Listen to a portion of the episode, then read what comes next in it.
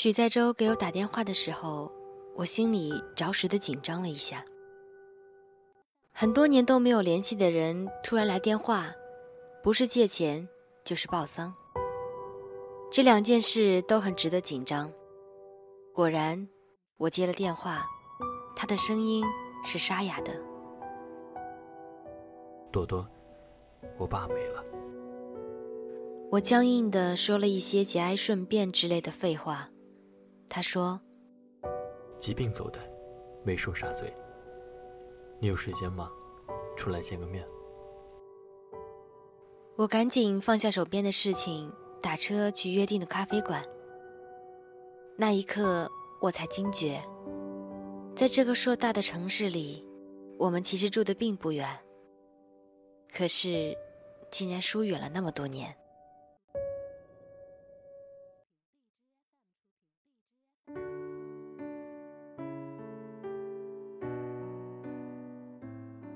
许在洲和我的友谊最早可以追溯到小学一年级。那时候我们两家人关系好的要命，周末经常一起聚餐、逛动物园。许在洲的妈妈周阿姨特别漂亮，喜欢照相，到哪里都少不了让许叔叔给她拍照，也给我们两个小孩拍。照片里我比许在洲高半个头，总是爱把脸扬得很高，十分得意。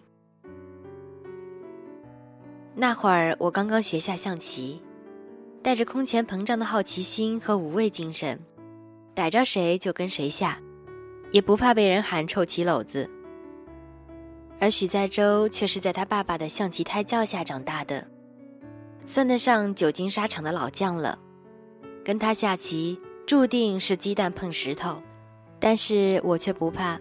晚上写完作业，还吵着让妈妈带着我去许叔叔家。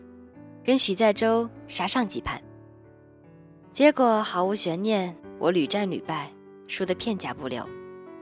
走不了几步，我就被架上了双头炮，我赖皮悔棋，一悔就好几步。许在洲倒是蛮大度的，任我悔，可是用不了几步，双头炮就又顶在老将的脑门上了。他还用稚嫩的童音讽刺我。你毁啊！你倒是毁啊！我只用一招就可以打败你，你就可以和这盘棋融为一体了。而我找回自尊的方式，就是推开象棋盘，找出他家的跳棋。这个我拿手，打记事起就会了。那会儿最常见的跳棋是塑料的，黑、红、黄、绿几种颜色，棋盘也叠起来，装在四四方方的小纸盒子里。许叔叔是特别细致的人，家里的棋盘是用玻璃裱起来的，端端正正的摆在桌子上，小孩子玩起来方便，又不至于因为棋盘起褶皱而翻倒棋子。跳棋是我的强项，许在洲不如我。连输三盘之后，他的大男子主义泛滥了，第四盘尚未结束，胜负已见分晓，他抬手啪的一下把棋子打飞。彩色的塑料跳棋哗啦啦的掉在地板上、桌子底下。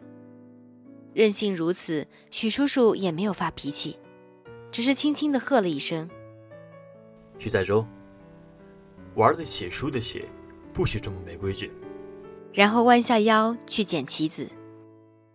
许叔叔是我记忆里第一个能够称得上温柔的男人，瘦高个儿，高鼻梁，短发尽染。眉目长得很清秀，衬衣领子洁白，总是翻在鸡心领毛衣的领口外面。他从来不大声讲话，对小孩子的要求通常都说好。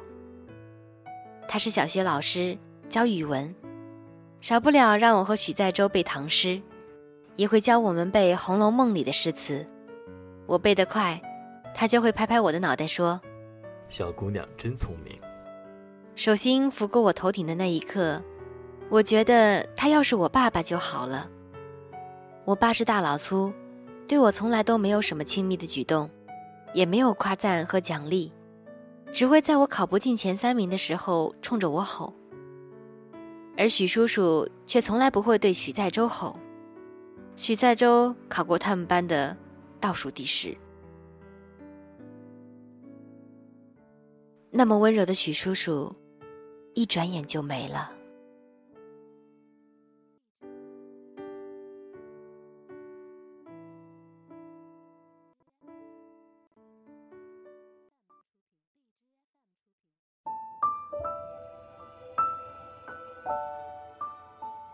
咖啡馆，许在洲已经在那里等我了。几年没见，他变化不大，可能是因为刚刚料理完后事，脸上显得消瘦又疲惫，眼睛还布满了红血丝。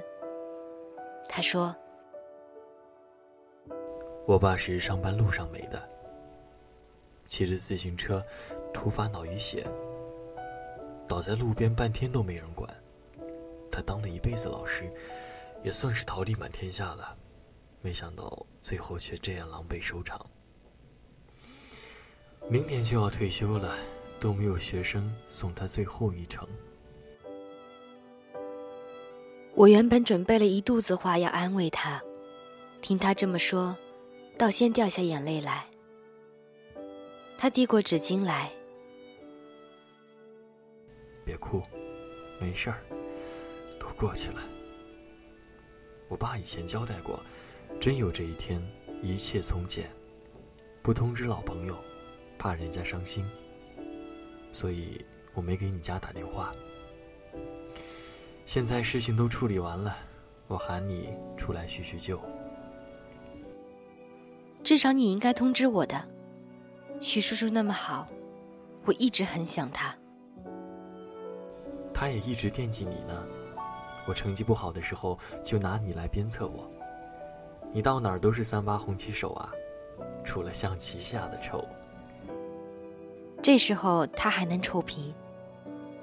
我给你带来件东西。他从包里掏出了跳棋的盒子。这么多年了，还没扔。是啊，我也以为搬家的时候扔了呢，棋盘早就丢了。昨天整理我爸的书柜，在里面发现这个。许在洲把盒子推到我面前，说：“送给你吧，留个念想。”我打开盒子，里面五颜六色的跳棋承载了很多美好的回忆。童年的糖呀，哪怕是最粗糙的、又大又硬的疙瘩糖，都是最甜的。这种开发小孩智力的小玩意儿早就不玩了，但再一次看到。却觉得格外亲切。这盒跳棋有一个特点：小尖顶上的塑料圆珠跟下面的底座是分开的。那次许在洲输棋发脾气，把棋子丢了一地，有一粒圆珠掉了，怎么都找不到了，所以这盒跳棋就成了独一无二的。许在洲说：“多多，咱们都到这个岁数了，又有交情。”很多事都可以聊吧？可以啊，什么事啊？你觉不觉得，其实倒退很多年，你妈妈是有可能成为我妈妈的？我爸人都走了，说这些都没用。可是我看到这盒跳棋，想到很多事。这些年我爸过得并不好，有很重的心病。我知道你妈妈也受了不少罪，要是当年他们能在一起，说不定都能很幸福。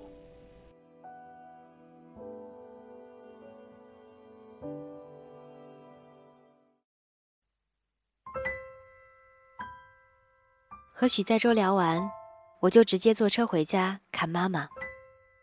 没有什么特别的原因，就是很想他。妈妈看到我，好像看到天神下凡一样，高兴地说：“哎呦，大忙人，怎么这么好，招呼也不打就回来给妈送惊喜啊？”然后又紧张起来：“不会是跟你老公吵架回娘家哭来了吧？”我说：“不是啦。”鼓足了勇气，决定快刀斩乱麻。妈，我看见许在洲了，他爸。没了，妈妈顿时愣了，嘴巴张得好大，半天才说出一句话：“什么时候的事儿？就前几天。疾病。刚处理完后事，我也是刚知道。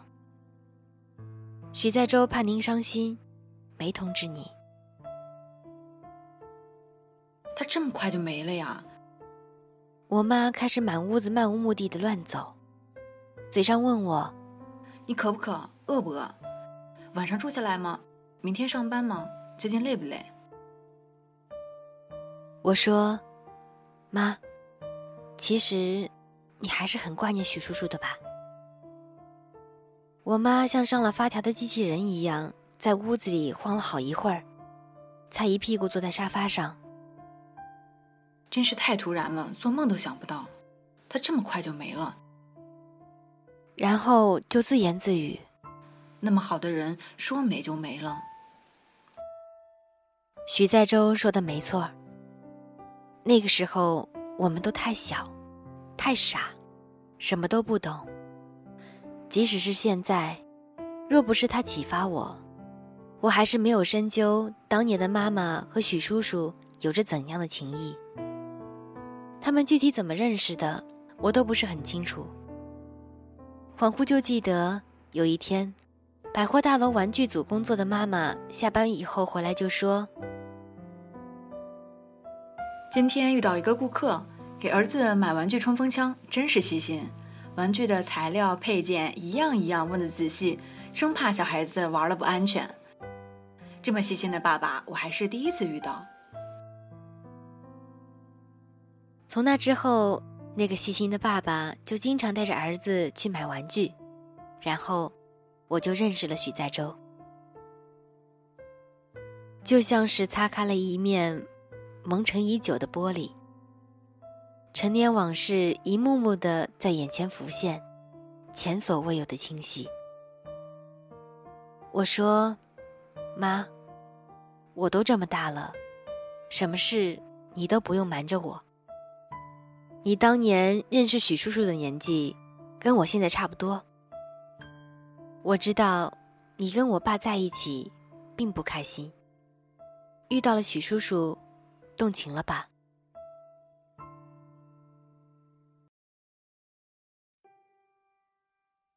老妈知道我讲话一向放肆，但她没有料到我放肆到了这种程度。她像是受了惊吓似的。重重的在我胳膊上拍了一巴掌。别乱说，小孩子懂什么？我不是小孩啦，顶多是个反应迟钝的已婚妇女。你看昼颜的时候哭得稀里哗啦的，我真该早想到许叔叔身上去。提到电视剧，我妈就来了劲儿。我们那个时候可没那么大胆子，什么动情不动情的，已经结婚了，有孩子了，哪儿还敢想那么多？我就是觉得，老妈想了半天，唉了一声，唉，我就是觉得有那么体贴的丈夫，也许会很幸福吧。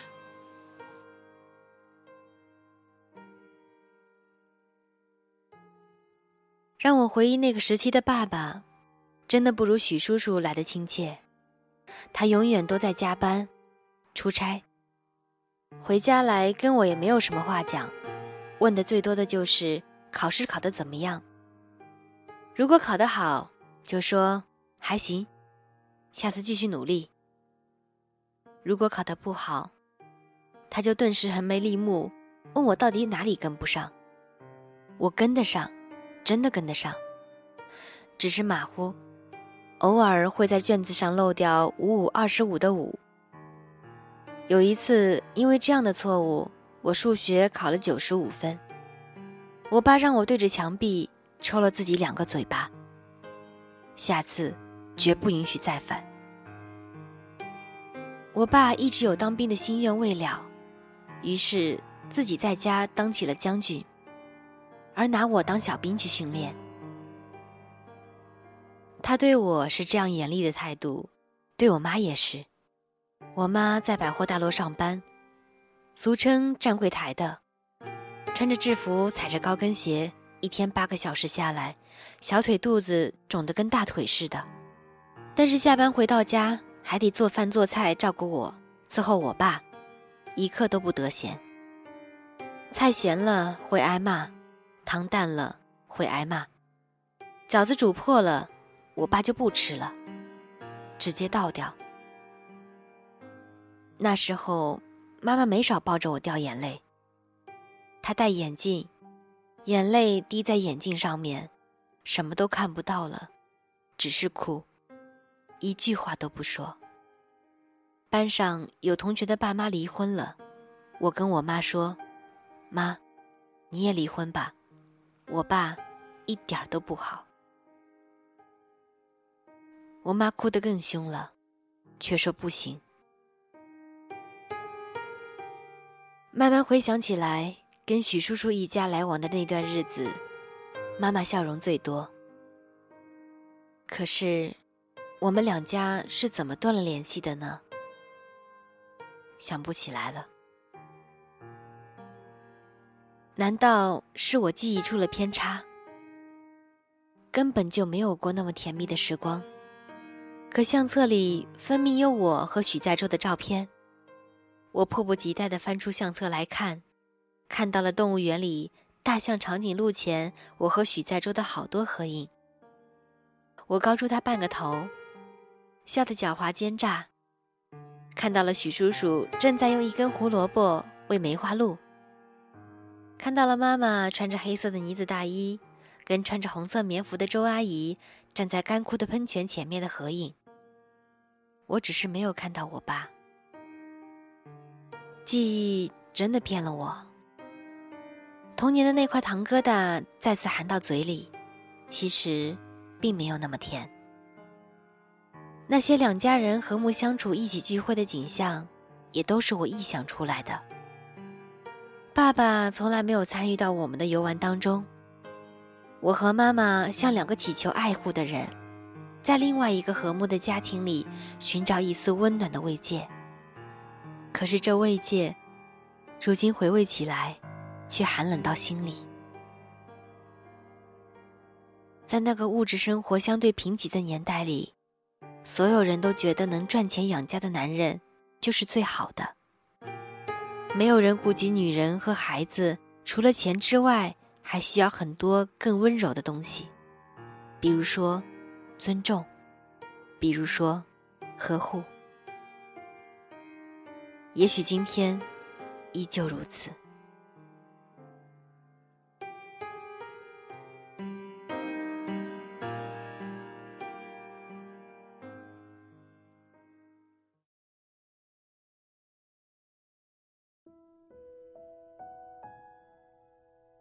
我问妈：“为什么不再跟许叔叔家来往了？”妈妈说：“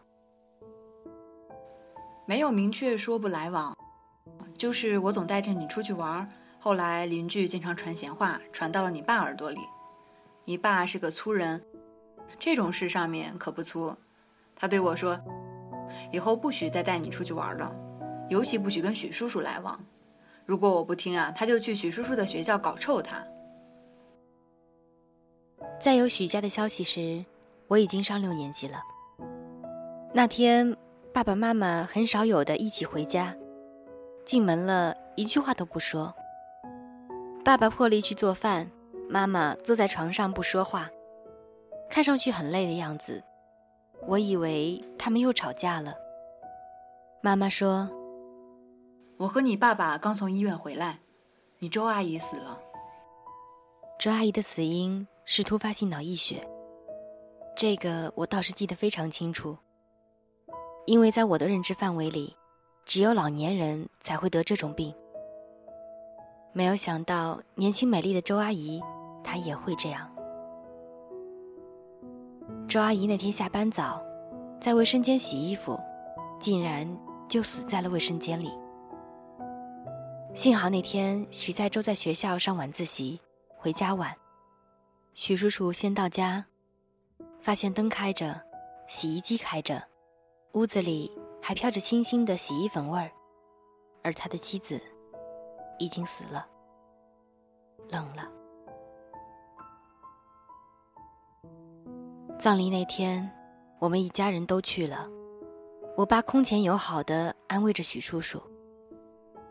那是我第一次看见许叔叔没了风度，哭成泪人，嘴里还不断悼念着：“我的爱妻啊，你怎么就走了呢？”我和妈妈在一旁安慰着许在洲，许在洲也哭，拉着我妈妈的手，不断的说：“阿姨，我以后再也没有妈妈了。朵朵，我没有妈妈了。”那是我最后一次见到许叔叔，一个痛哭流涕的官夫。但是妈妈后来又见过许叔叔，因为他不止一次跟我提过，他瘦多了，气色特别不好。一个男人又要上班，又要带孩子，又要打理家务，肯定吃不消。他说许叔叔还是会去百货大楼给许在洲买文体用品，但是许在洲承受不住家里发生那么大的变故，心情不好。没心思读书，其实他成绩还不错，我们有希望进同一所重点中学的，但是他中考成绩太差太差了，只得就近读了他家附近的一所中学，我们也渐渐断了联系。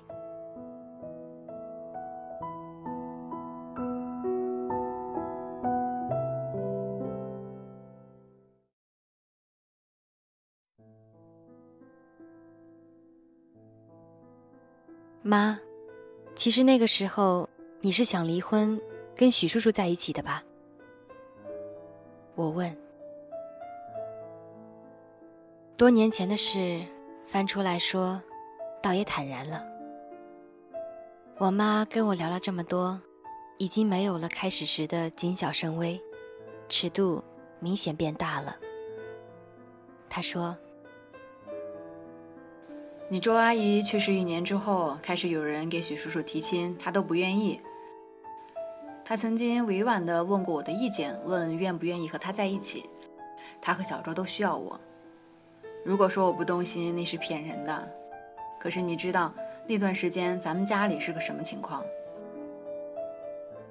那段时间我家里也不太平。我爸一直在机关工作，突然被放逐到了基层当小领导。说是升官了，还说是下去锻炼锻炼，以后再提拔。但是工作性质变化很大，他不得不更多时间加班。基层工人的行事法则跟机关完全不一样，烟里来酒里去，各种应酬。我爸有点应接不暇。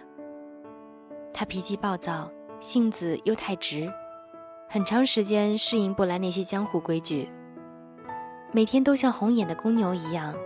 看谁都是那块招惹他的红布，动不动就想骂人。我妈是最直接的受害者，后来竟然升级到了动手的程度。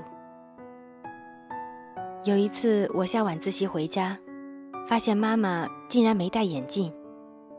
我说：“你眼镜呢？”她支支吾吾半天没有正面回答。后来我追问她，她才承认。他跟我爸吵架，我爸给了他一记耳光，把眼镜打飞了。跟那些爱跟孩子说另一半坏话的家长比起来，我妈算是嘴巴严的。可是那个时候，她真的忍不住了，涕泪横流的开始跟我诉苦。她说，她知道我爸有外遇了，看不上他了，所以。才这么无所顾忌。如果那个时候，妈妈离开爸爸去找许叔叔，说不定会有个皆大欢喜的结局。可是，他没有。他害怕，他怕流言蜚语，也怕我爸找他麻烦。他心里向往着安宁而幸福的生活，但是没有胆子迈出那一步。他还对我说：“傻孩子呀，我要是那样带着你去找许叔叔，人家会连你都骂，骂的要多难听有多难听。”妈妈带着这一份如履薄冰、忍辱负重，拒绝了许叔叔的邀请。偏偏在那时候，我爸如日中天的地位被撼动了。首先是他的单位开始实行下岗裁员，他手下的员工要裁掉一大批，而这个上级指示要我爸亲自传达。现在看来，事情就很清楚了。我爸不过是办公室政治的一个牺牲品，被领导派去处理一个最难的烂摊子。因为下岗名单这件事。我爸得罪的人太多了。那阵子风声鹤唳，我妈提前下班去接我放学，就是害怕有坏心眼的下岗工人去学校找我麻烦。我妈妈甚至想过要不要随身带把匕首什么的，以备不测。跟我爸一同主持下岗工作的人，家里的玻璃被人砸了。一个装着硫酸的大瓶子，啪的一下穿过阳台窗户丢进客厅，差一点点就伤到人。还有一个大瓶子，装着屎和尿，丢进了朝南的卧室。这还不是最糟糕的，雪上加霜的是，我爸的情妇以跟人联手做生意为由，骗了我爸一大笔钱。然后又做局敲诈了我爸一笔，我爸妈辛苦攒下的一点点钱，几乎悉数赔了进去。即使这样，我妈也没有选择离婚，而是抱着一丝幻想，以为这一次的患难与共可以换得她洗心革面。这些事，他们以为我不知道。其实我在他们无数次的争吵中，已经梳理得清清楚楚。那个冬天特别难熬，我到现在都不愿意去回忆。放学之后天都是黑的，地上的雪被往来的车辆碾压实了，滑溜溜的。我挎着书包，推着单车，跟一群所谓的坏孩子溜连游戏厅、台球室。抽烟、喝酒、骂人，尽可能的晚回家。我不知道回那样的家有什么意义，也不知道怎么样去面对那样的父亲。我甚至想过离家出走，把存钱罐里所有的钱都倒进书包里，然后去火车站开每一趟通往远方的列车。可惜，去远处的车票都很贵。我买不起，干脆把钱花了买烟给小伙伴们抽。有意思的是，对于我的晚归，他们似乎无暇追究。后来有一天，徐在周旷课去学校找我，对我说：“我爸换了新学校教书，我们要搬家了，以后就离得远了。”我就不能来看你了。其实葬礼之后，我已经很少看到他了。他个子高了不少，少了小时候那种天真顽劣的表情，说话也温声温气的。我把这件事情告诉妈妈，妈妈说，她已经知道了。有人给许叔叔介绍了一个离婚女人。带着一个女孩，那女的也是老师，各方面都跟许叔叔蛮配的。他祝福他了，希望他和许在洲在新成立的家庭里一切都好。我升高中那一年，爸爸的职场生涯再次顺风顺水，曾经被情妇坑蒙拐骗的伤痛似乎也痊愈的差不多。他又是家里颐指气使的将军了。我妈很平静的跟他离了婚，他什么都没有要，只要了出嫁时候姥姥给他做的一床绣花被子，红红绿绿的锦缎，十几年了依旧鲜亮如初。而那时候，许叔叔已经再婚了。许在洲给我写过两封信。他说他不喜欢那个后妈，不喜欢那个刁钻的妹妹。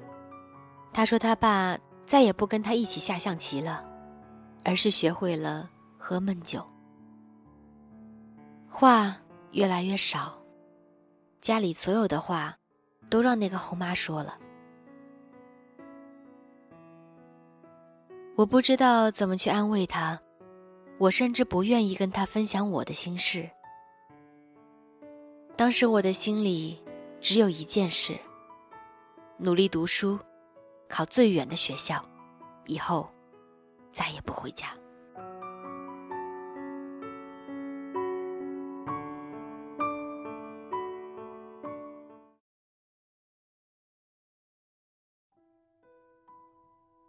现在，我和我妈坐在沙发上，翻着旧照片，像两姐妹一样说着这些旧事，挺坦然的。离婚之后，妈妈着实过了一段很苦的日子，找房子、挣钱，顶住各种压力。后来，她从百货大楼离职出来，跟人合伙做生意，各种辛酸苦楚。数不胜数。不过好在苦尽甘来，他向往的平静的日子终于到了。要不是听到许叔叔的噩耗，要不是跟许在洲见了面，我几乎已经完全想不起来这些陈芝麻烂谷子的事。也许人真的会选择性失忆吧。那些不开心、不美好的事情。自动被屏蔽到不易被发现的角落，这样才能够腾出更多的地方，接纳开心和美好的事。几年前，我出门办事，在火车站偶遇出差归来的许在洲。他继承了许叔叔的瘦高个和清渠，面貌更像他妈妈，算是个美男子了。跟一年级时矮我半个头的猴崽子简直判若两人。匆匆见了一面，留了电话号码，才知道他已经成了家，各方面也还都不错。问及许叔叔的身体，他说挺好的，就是二婚不太如意，半路夫妻总是种种难处等等。我说，我爸妈也离婚了。他说：“阿姨是最像我妈妈的人。”然后又说了一些保持联系、去家里玩之类的客套话。没想到这么客套下来，竟再也见不到许叔叔了。拉拉杂杂说了半天，我妈的心情终于平复了一些。她说。只能说没缘分吧，有机会在一起的时候没勇气，有勇气走出那一步了，已经错过了。而且你爸有你爸的好处，不是什么十恶不赦的人。我知道你一直对你爸有意见，也对我有意见，虽然你没说，但妈清楚。你觉得我窝囊，可是我真的不能在那样的时候丢下你爸不管呀。你们这代人，什么东西坏了就讲扔了换新的。我们那代人缝缝补补习惯了，舍不得丢。我年纪轻轻就嫁给他，那时候什么都不懂，他对我真的不错。我们谈恋爱的时候，我妈像少女一样，竟然羞涩了。有一次我们看电影回来，你爸送我回家，我说口渴了想喝水，那时候也没卖水的那一说，喝水就街边的自来水管子。你爸说水凉不让我喝。然后就自己含了一口，嘴对嘴喂给我了。我想这样的人也许会对我好一辈子吧，我也要对他好一辈子。这是我妈第一次对我讲她和爸爸的恋爱故事，第一次像言情小说一样的恋爱故事。这一刻，好像她十几年受到的委屈和怨气都烟消云散，不曾存在一般。那一段相爱相杀、残破不堪的婚姻是毒药，而那大海捞针出来的一点点甜蜜，就像药引子，骗着他吃了那么多苦。我不知道该说他天真，还是傻。或许，每一个女人在许愿的时候，都不曾发觉。愿望本身的虚幻性。我说：“那许叔叔呢？你心里终究是有他的吧？”妈妈说：“我不敢有啊。”哎呀，你够了啊！都说了那么多了，还藏着掖着，有什么不敢有的？人都没了。我说完，才觉得自己失言了。自觉地闭了嘴。妈妈叹气说：“唉，其实算起来，见到你许叔叔的次数是数得过来的，但是每一次我都记得清清楚楚。有一回你和小周一起下棋，把棋子弄了一地，我和你许叔叔一起猫腰在地上捡，他的手碰到了我的手，就那么一下，真的是又害怕又激动，那心脏跳的呀，到现在都没忘。”我妈。摘下眼镜，擦了一下眼角，又把眼镜戴上。哎，跟你说这些干嘛？你又该笑我老不正经了。我在包里拿出那盒跳棋，递给他。妈妈，留个念想吧。许叔叔的心里一直有你。妈妈接过那盒跳棋，哭了。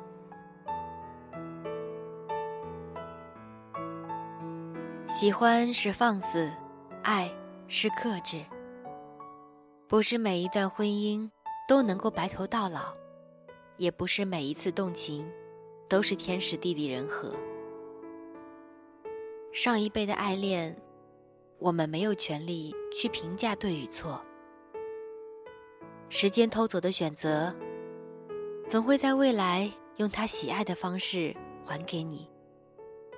但如果，还有选择，请不要只考虑分开对彼此有多好，也请想想，两个人在一起会有多幸福。感谢张朵朵提供的稿件，也感谢你听到这里。陌生人广播，能给你的小惊喜与耳边的温暖。感谢本期节目的策划木木，还有友情参与的陈树和木一。同时感谢后期小闯的精心制作。我是主播小鸟，咱们下期再见吧。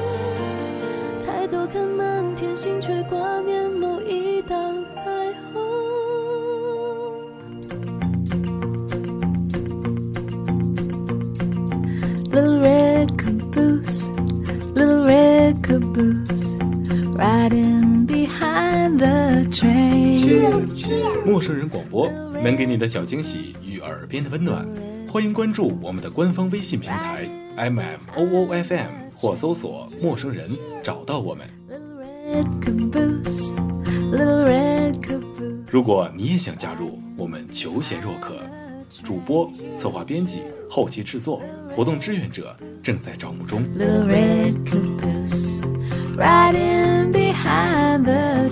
播客订阅、节目下载、更多收听方式、互动参与、精彩活动、推荐投稿以及参与到我们的节目录制，尽在陌生人官方网站 m o o f m com 或微信平台找到答案。We're gonna ride that train.